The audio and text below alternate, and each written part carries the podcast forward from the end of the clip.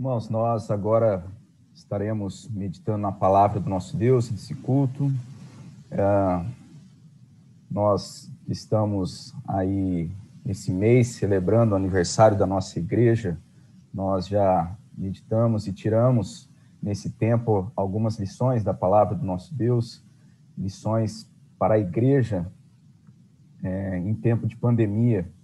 E hoje nós estaremos meditando na palavra do nosso Deus, numa quinta lição diz, que nós encontramos na palavra do nosso Deus, nós somos guardados. E para então nós seguirmos meditando sobre essa verdade, eu convido você a abrir a palavra do nosso Deus na, na carta do apóstolo Pedro, 1 Pedro, no capítulo 2, versos 1 a 10. 1 Pedro, capítulo 2, versos de 1 a 10, é o texto da nossa meditação nessa manhã. Eu vou estar lendo e peço que você aí na sua casa esteja também acompanhando aí na palavra do nosso Deus, na sua Bíblia. E esse texto também nós estaremos meditando nele em toda a nossa uh, exposição. Então eu peço que você, depois da leitura, ainda assim permaneça aí com a, com a Bíblia aberta, acompanhando. Vamos ler capítulo 2, versos de 1 a 10, diz assim: Despojando-vos, portanto, de toda maldade e dolo, de hipocrisia e invejas e de toda sorte de maledicências, desejai ardentemente, como crianças recém-nascidas, o genuíno leite espiritual, para que por ele vos seja dada vos seja dado crescimento para a salvação. Se é que já atendes a experiência de que o Senhor é bondoso, chegando-vos para ele a pedra que vive, rejeitada sim pelos homens, mas para com Deus eleita e preciosa. Também vós mesmos, como pedras que vivem, sois edificados casa espiritual para serdes sacerdócio santo, a fim de oferecerdes sacrifícios espirituais agradáveis a Deus por intermédio de Jesus Cristo. Pois isto está na Escritura: Eis que ponho em Sião uma pedra angular, eleita e preciosa, e quem nela crer não será de modo algum envergonhado. Para vós outros, portanto, os que credes, é preciosidade, mas para os descrentes, a pedra que os construtores rejeitaram, essa veio ser a principal pedra angular e pedra de tropeço e rocha de ofensa. São estes os que tropeçam na palavra, sendo desobedientes para o que também foram postos. Vós, porém, sois raça eleita, sacerdócio real, nação santa, povo de propriedade exclusiva de Deus, a fim de proclamardes as virtudes daquele que vos chamou das trevas para a sua maravilhosa luz. Vós sim, que an antes não erais povo, mas agora sois povo de Deus, que não tinhais alcançado misericórdia, mas agora alcançastes misericórdia. Vamos orar mais uma vez.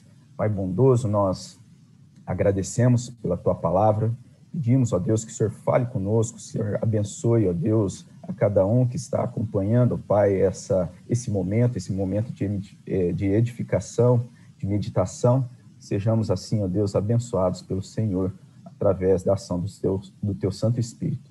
Nossa oração em nome de Cristo Jesus. Amém. Amém. Irmãos, esse, essa carta do apóstolo Pedro, é, ela, ela fala de um momento de grande desafio para a igreja. A igreja, nesse contexto aqui, é, é apontado como passando por um momento uh, de muitas restrições e, e, desafios por conta do, do compromisso de se viver uma vida cristã, uma postura bíblica em meio a, um, a uma cultura não cristã. Essa carta ela é enviada, então, para a igreja, como a gente vê lá no, no primeiro capítulo, né, no capítulo 1 dessa carta de 1 Pedro. E essa, esse povo, então, em quem ah, que está sendo direcionada essa carta, é, é, um povo que está disperso. irmãos que estavam numa condição contrária àquela que eles desejavam. Eles foram dispersos, mas, no entanto, estão sendo lembrados da condição de forasteiros e herdeiros de uma pátria celestial.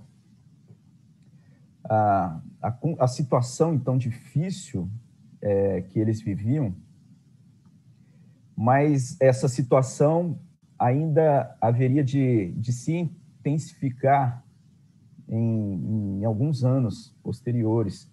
E, e até um pouco tempo depois, na, em uma ocasião de um grande incêndio na cidade de Roma, em que o imperador Nero, Nero ele atribui então esse grande incêndio que ocorre em Roma, ele, segundo alguns historiadores, Nero vai atribuir o incêndio como uh, sendo de autoria dos cristãos. Ele faz essa acusação, essa calúnia, então, que os cristãos haveriam é, feito esse atentado e colocado, uh, incendiado a cidade. E aí os desafios aumentam na história da igreja, e, e alguns também estarão apontando que o próprio Pedro, quando escreve essa carta, ele está em Roma e envia a carta para a igreja a fim de encorajar os cristãos a viverem, a serem fortalecidos diante dos desafios que eles viviam, que haveriam de viver aí na, na história da igreja. Entre os vários desafios né, que, a, que a história da igreja é, enfrentou, nós temos assim um relato de algumas pandemias é, diante em toda a trajetória da igreja militante. Em um artigo é, que foi publicado na semana do dia 12 de março, ali a gente tem algumas, algumas dessas pandemias que a igreja enfrentou é, durante a história sendo relatado. Uh, uma primeira, uma primeira é, pandemia que, que foi apresentada, que foi colocado nesse artigo, se refere à peste antonina, que aconteceu no ano 166 e foi até 189, no ano 189. É, isso mais ou menos aí 100 anos depois que a carta, que essa carta do apóstolo Pedro foi enviada. E essa, essa doença, que provavelmente foi varíola, né, essa peste antonina, ela dizimou 10% de toda a, a, população, sendo que aí na, a mortalidade em Roma chegou a 2 mil pessoas, é, segundo um historiador. E é dito que nessa época já se entendia que é, era uma doença contagiosa e muitas pessoas então expulsavam ali os doentes de suas casas e, e algumas que tinham condição é, iam procurar aí se abrigar em lugares mais isolados. É, o que é dito é que os cristãos então permaneceram em Roma e cuidaram dos enfermos e dos doentes e isso então é, cooperou para um rápido crescimento do cristianismo naquele contexto uma outra pandemia que é citada também é a peste de Cipriano, no ano de 250 a 262 também ali uh, no Império Romano. E ele, ela recebe esse nome em homenagem a Cipriano, que era bispo de Cartago. E dizem que no pico dessa pandemia ela chegou a matar 5 mil pessoas por dia ali em Roma. Ela também foi responsável ali é, pela morte de dois terços de toda a população de, de Alexandria, que era a segunda maior cidade do Império Romano. E também é, os cristãos tiveram uma postura de testemunhar, e isso é, foi algo que é apresentado como também que colaborou para uma expansão né, do cristianismo. É, nós temos também apresentado nesse artigo a, a peste negra já no século XIV, que assombrou toda a Europa, matando muitas pessoas. É, em cinco anos, é dito que é, metade da população do continente europeu morreu por conta é, dessa, dessa doença. E isso foi algo que, que se prolongou, chegando até já no século XVI, quando Martinho Lutero é, estava lá na cidade de Wittenberg, na Alemanha, e, e ali na cidade é, essa doença se prolifera e Martim Lutero com Catarina, sua esposa, decidem ficar na cidade, permanecer é, e é encontrado ali um, um escrito em que Lutero escreve, né, estamos aqui sozinhos com os diáconos, mas Cristo está presente também, para que não estejamos sós. Orem por nós. Então, é um relato, é uma carta que Martim Lutero escreve durante esse momento.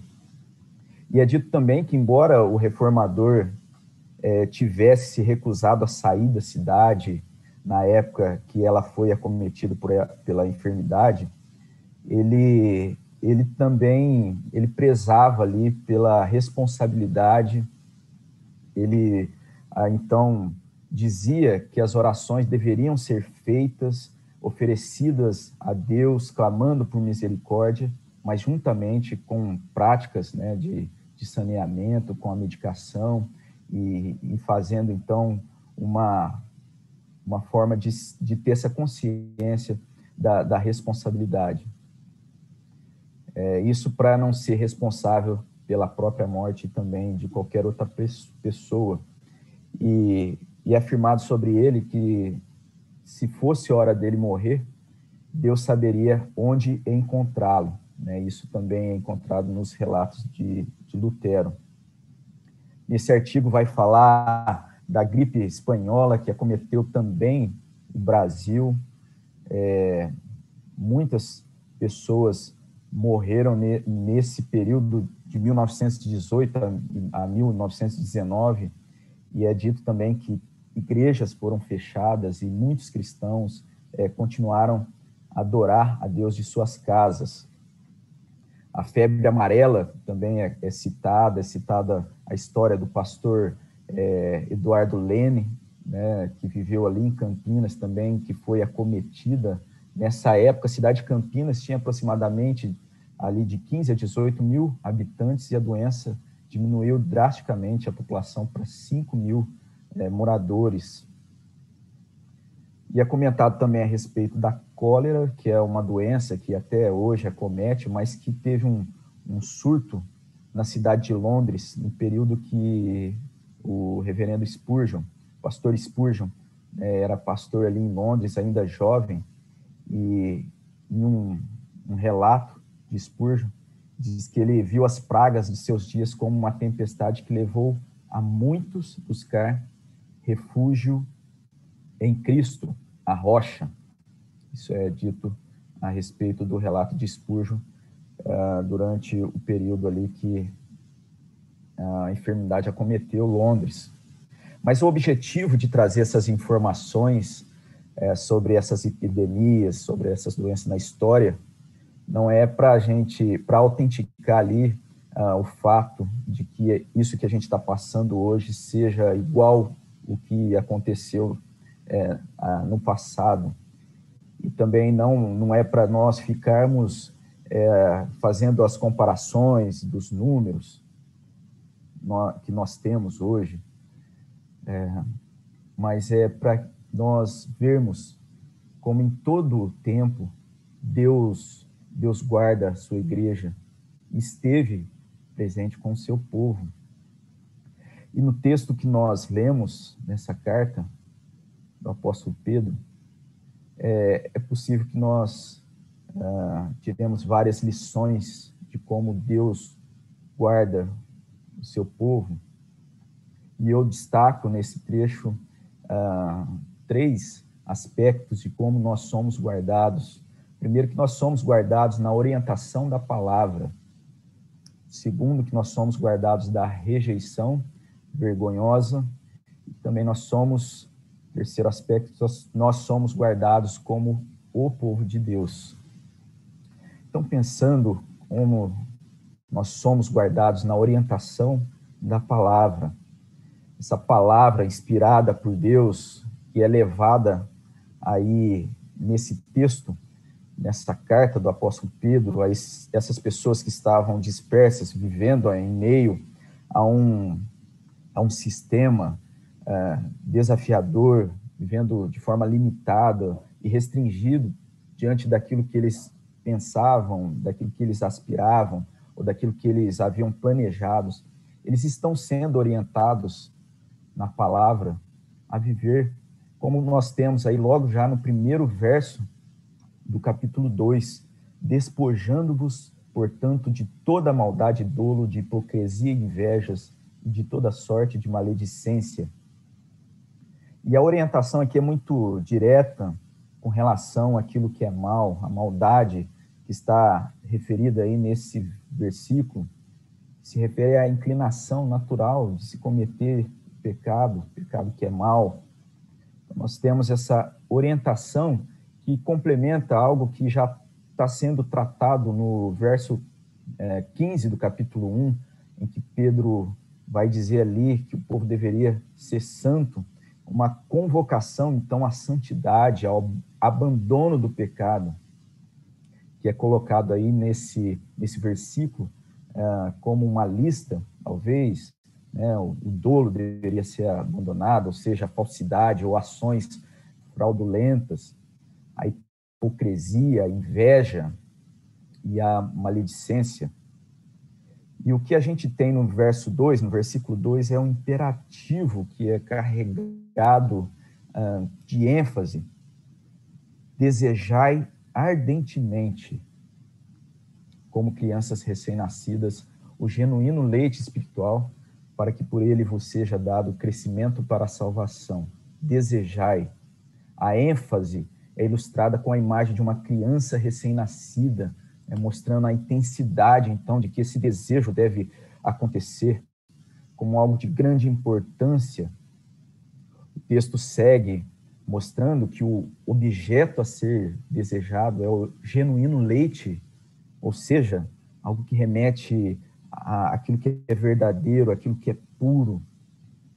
E a ilustração, então, que Pedro vai se utilizar daquilo que deveria ser desejado como uma criança recém-nascida.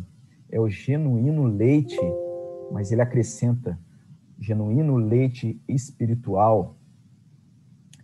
E esse adjetivo, então, que Pedro usa, espiritual, não é a, a palavra grega lá no original, pneuma, que seria o mais comum para se referir ao espiritual, mas o que é colocado ali é o lógicos, que vem ou se deriva do substantivo logos, ou seja, palavra. Então, aí fica mais claro ainda o que, o que Pedro está se referindo, que deveria ser desejado com toda a ênfase e importância, sendo buscado com toda profundidade e verdade, é a palavra.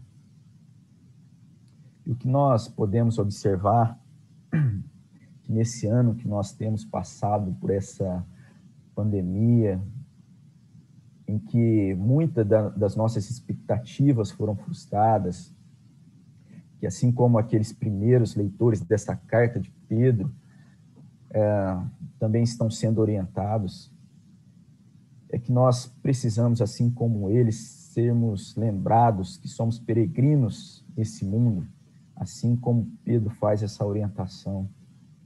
Essa orientação é uma orientação de sentido que nós encontramos na palavra. Nós somos orientados na palavra a despojar de toda a maldade. Ah, embora Pedro vai colocar uma lista, uma pequena lista, a orientação aí na carta é, é para que nós sejamos santos, deixando toda a maldade e Pedro vai usar duas vezes a palavra toda, ele vai falar também toda maledicência. Então, ele reforça aí, expressando e, e colocando é, toda palavra, é, toda maledicência, toda maldade. Isso eu acredito que faz muito sentido para nós, né, que estamos aí vivendo de uma forma a, a estar desapontado com muitas coisas. É, muitas coisas das quais nós não concordamos, e, e, diante da facilidade que nós temos, então, de expressar a nossa opinião aí de forma, é, principalmente por conta da, da mídia, então isso é algo que fala muito com a gente. E nisso eu lembrei até nessa semana de uma pessoa ah, que, que postou, fez uma postagem essa semana, mas logo depois ela retira então essa postagem é, e ela coloca ali um, um, um, comentário dizendo que era pensava, ela pensou e achou melhor orar sobre o assunto que ela havia feito então aquela postagem. E, e aquilo que ela havia colocado que depois retirou dizendo que estaria orando sobre isso talvez até fosse uma uma crítica coerente é, mas o que me chamou a atenção foi o cuidado, então, de dessa pessoa ter buscado a oração para então estabelecer qualquer a, a, opinião dela, né? E eu achei isso muito sábio. E eu acredito que nós devemos tomar também todo o cuidado e o zelo para não cair no erro né, da, da maledicência. É, devemos desejar a palavra, né, como esse ensino genuíno, vital, de forma é, que, que, alimenta como uma criança é, recém-nascida. E Pedro aí vai colocar no verso 3 uma, uma hipótese, né? Se é que já tens a experiência de que o Senhor é bondoso. E nessa expressão eu vejo que nós podemos olhar para essa colocação, entender como um alerta, mas também como um convite. Se é que já tens a experiência de que o Senhor é bondoso. Exemplo que nós encontramos lá no Salmo 119, que é cheio de ênfase da importância da palavra. Ah, o salmista ali buscando orientação na palavra, direção, sentido. Então, no verso 35 do Salmo, 119 é dito: Guia-me pela vereda dos teus mandamentos, pois nela me comprazo. É, o verso 37: Desvia os meus olhos para que não vejam a vaidade vivifica-me no teu caminho. E o 39: Afasta de mim o opróbrio que temo, porque os teus juízos são bons. Então, a orientação na palavra de Deus que nos guarda orientação que não é como um mapa, né, que é anotado de repente qualquer papel, num guardanapo para mostrar uma localização, mas uma localização precisa, né, como se fosse via satélite. É, pensando nisso, eu, eu, até lembrei que meu pai tinha muito costume é, de fazer às vezes os mapas assim num pedaço de papel e pedir para eu fazer algum serviço em algum lugar principalmente quando, logo que eu tirei a, a habilitação, né, ficava todo é, ansioso para poder sair, dirigir.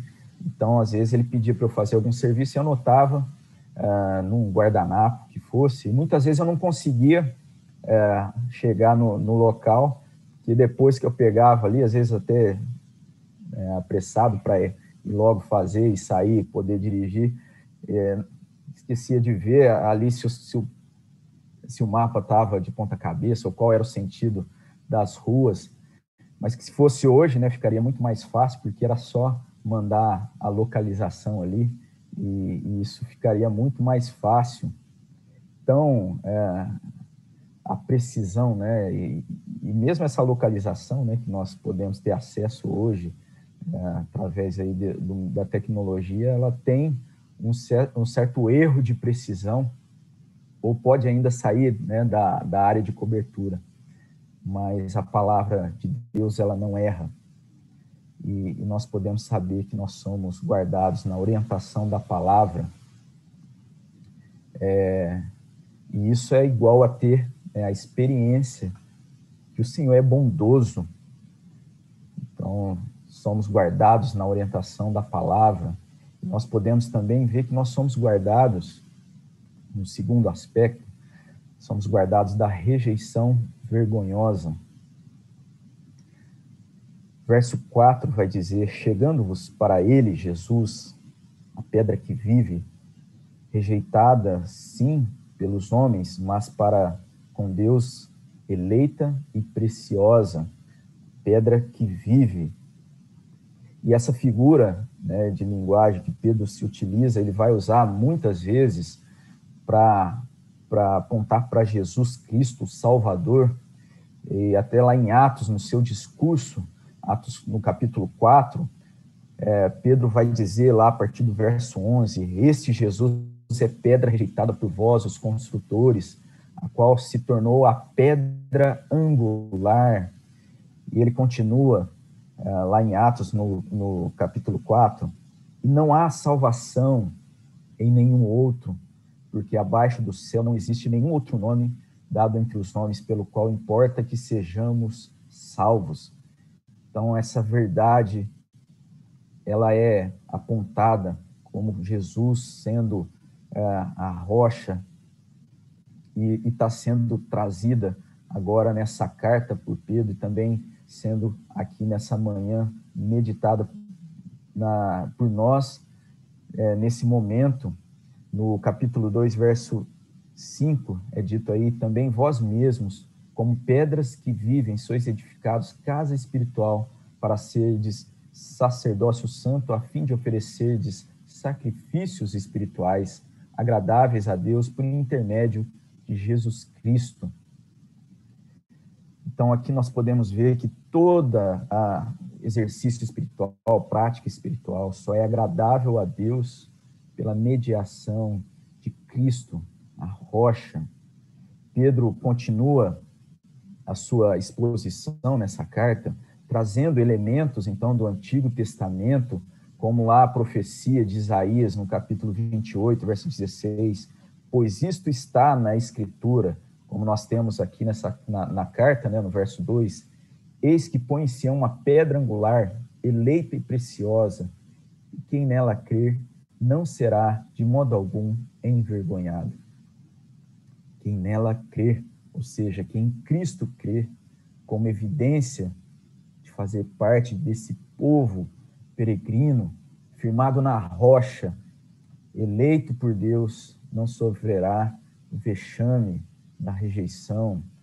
Isso é algo precioso demais, algo que deve ser considerado ah, na mais elevada conta o possível o verso 10 aí que nós temos, versículo 7, aliás, versículo 7 da carta, Pedro vai dizer ainda: Para vós outros, portanto, os que crede, é a preciosidade. Para vós outro, para vós outros, portanto, os que credes, é a preciosidade. Mas isso não é uma verdade unânime. E e isso é indicado aqui que não deveria não deveriam se enganar, porque o verso, o versículo 7 continua: "Mas para os descrentes, a pedra que os construtores rejeitaram, essa veio ser a principal pedra angular, pedra de tropeço e rocha de ofensa." Mais uma vez, então, Pedro, ele recorre, recorre lá ao Antigo Testamento, uh, vai colocar ali um trecho do, do Salmo 118, verso 22, e também o que é dito lá em Isaías no capítulo 8, verso 14 e 15, é, para mostrar que em Cristo, crendo em Jesus, ah, somos guardados dessa vergonhosa rejeição, porque Jesus, ele sofreu a rejeição, e não uma espécie de uma rejeição simples, uma rejeição egoísta, mas a rejeição de carregar sobre si o peso do pecado, o peso de todo o pecado. Na cruz, Jesus ele não sofre apenas a dor física, mas a dor do castigo de cada pecado daqueles para quem ele se voluntariamente se entregou, que implica que nele, nessa sofrimento na cruz, é algo que traz consequências eternas para o que crê, uma aceitação, uma segurança eterna. E ao que não crê, rocha de ofensa, não só tropeçam, mas caem como a parte B do, verso, do versículo 8 diz: são estes os que tropeçam na palavra, sendo desobedientes para o que também foram postos. E eu pensei assim em uma história né, que fala também desse, uh, desse aspecto. Uh, havia um, uma tribo uh, que tinha um costume de, de descartar crianças, né, aqueles que, que nasciam e depois de uma idade, então, apresentavam algum tipo de deficiência, elas eram abandonadas na selva. E, e uma dessas crianças é relatado que encontra, então, uma equipe de missionários, e uma dessas crianças que, que é encontrada, ela é acolhida. E essa criança que é acolhida, então, ela passa a ser ali uma ferramenta, ajuda, então, toda a equipe naquela situação a se aproximar, a, a, a conseguir traduzir, a entender a, a, essa, a essa tribo. E, e, e essa criança, então, passa a ajudar os missionários. Essa criança que é acolhida. E o destino dessa criança, então, que, que haveria de ser, ser devorada, né, ser morta por alguma fera, ou morrer de fome na, na selva, o destino dela é transformado. Ela passa então a trabalhar com gratidão por ter sido acolhida. E essa história, ela mostra de forma muito simples né, a grandiosidade da salvação em Cristo. Nosso destino também seria a morte, seria ser devorado por um sofrimento eterno. Mas nós fomos acolhidos pela graça nosso Senhor Jesus, a pedra que é rejeitada, mas para nós preciosa. Por causa dessa obra grandiosa e salvadora, nós somos guardados da vergonhosa rejeição. Em dias difíceis, somos guardados a ponto de estarmos participando desse culto nessa manhã, celebrando ao nosso Deus, ainda que às vezes o nosso coração carecendo de conforto pela tristeza de uma perda ou pelas incertezas da economia ou até mesmo agora passando por tratamento e fechado em casa, de quarentena, nós podemos, de alguma forma, nos alegrar que nós somos guardados na orientação da palavra nós somos guardados da vergonhosa rejeição. Nós somos guardados também como povo de Deus. Somos guardados como o povo de Deus. Talvez os versos seguintes, verso 9, verso 10, versículo 9, versículo 10, nós tenhamos aí a, a uma declaração, a, talvez a mais maravilhosa de toda essa carta, e pelo menos particularmente uma das mais impressionantes de toda a Bíblia, né? Versículo 9: Vós, porém, sois raça eleita, sacerdócio real, nação santa, povo de propriedade exclusiva de Deus, a fim de proclamar as virtudes daquele que vos chamou das trevas para a sua maravilhosa luz.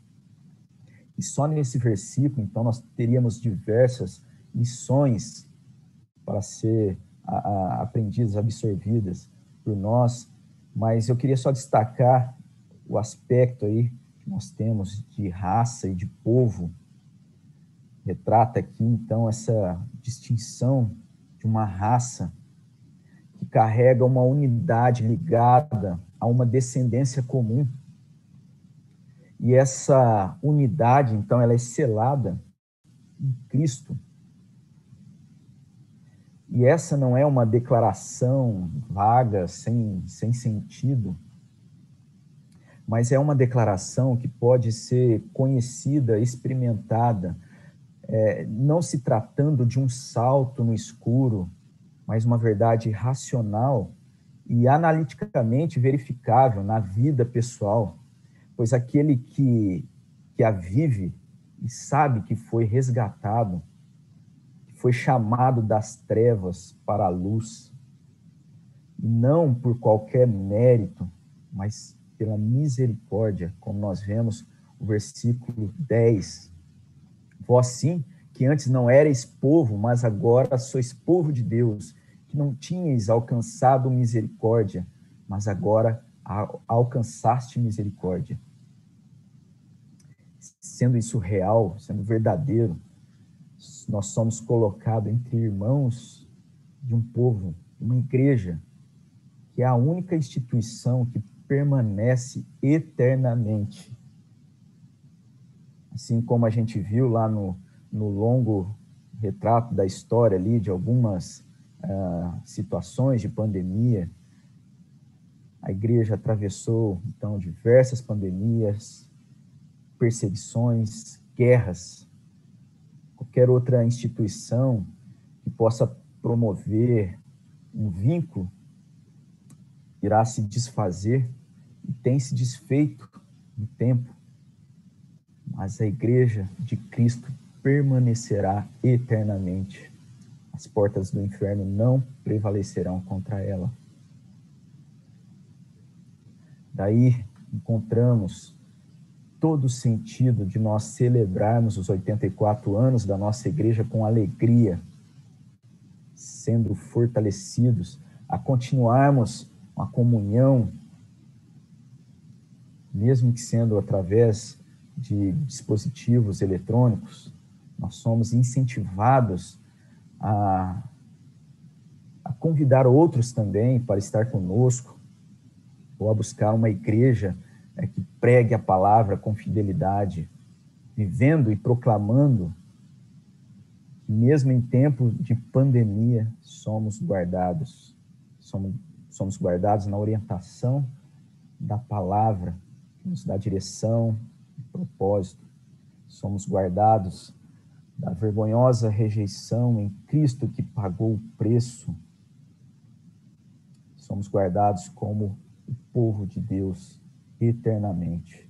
Que Deus nos abençoe, que Deus abençoe você, e que assim nós sejamos gratos e louvemos ao nosso Deus. Vamos orar ao nosso Deus, convido você a orar comigo.